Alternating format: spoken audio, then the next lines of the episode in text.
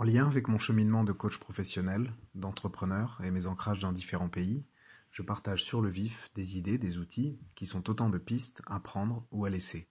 Se connaître, comprendre nos relations aux autres, expérimenter des nouvelles perspectives sur le monde dans une optique de performance et de bien-être. En fait, euh, je réfléchissais et c'est vrai que même si j'ai la prétention de partager des pistes euh, sans prétention pour le coup, euh, mais c'est vrai que j'ai envie de faire entendre des choses que vous n'avez pas forcément entendues ailleurs, ou peut-être un tout petit peu différent dans la posture ou dans, le, dans, la présentation et dans, dans l'angle d'attaque.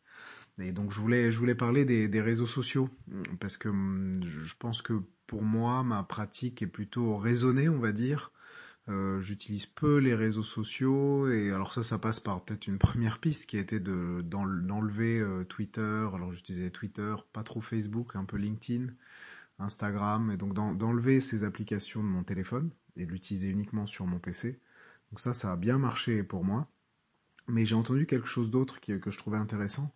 C'était de, et un peu aligné avec, euh, avec ce que je porte, c'était de se rendre compte, parce que, enfin, le point c'est que on, voilà, il faut faire avec, et je suis pas sûr que l'abstinence totale ou la détox soit la meilleure, la, meilleure solution avec des potentiels effets rebonds à la clé si, si on arrête et on s'y remet après. Ça peut être compliqué de vivre sans, sans réseaux sociaux quand on est actif professionnellement notamment.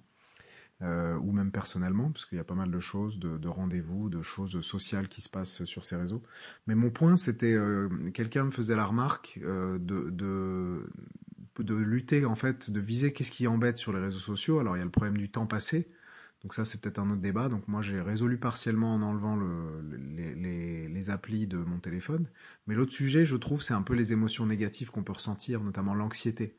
Je pense que, alors je sais pas si c'est partagé, j'ai peu discuté, mais moi, ça m'arrive parfois euh, sur un réseau pro ou un réseau euh, personnel de ressentir de l'anxiété euh, monter, enfin justement de pas le ressentir. Et donc un des points, c'est peut-être de quand on, on scrolle et qu'on regarde les réseaux, c'est de de, faire attention à ce qu'on ressent. Ce qu'on peut imaginer sur LinkedIn, par exemple, euh, voir euh, son concurrent ou d'autres personnes faire des choses incroyables, sachant que sur les réseaux sociaux, on montre toujours euh, la, meilleure version de soi-même. Donc ça crée un peu un benchmark faussé. Et cette accumulation de, de, bonnes nouvelles ou de choses que font les autres qui se montrent sous leur meilleur jour, ça peut être générateur d'anxiété, en tout cas moi c'était le cas. Et donc du coup, c'est de prendre conscience de ça. Et après de se dire, bah, qu'est-ce que j'en fais? Et une des solutions, ça peut être, euh, s'il y a des gens qui vous rendent trop anxieux, bah, vous arrêtez de les suivre ou vous les... Vous, il, y a, surtout les, il y a toujours l'option d'arrêter de, suivre les, personnes et du coup vous les sortez de vos de, votre réseau en fait. Et voilà, donc c'était c'était euh, ma piste du jour.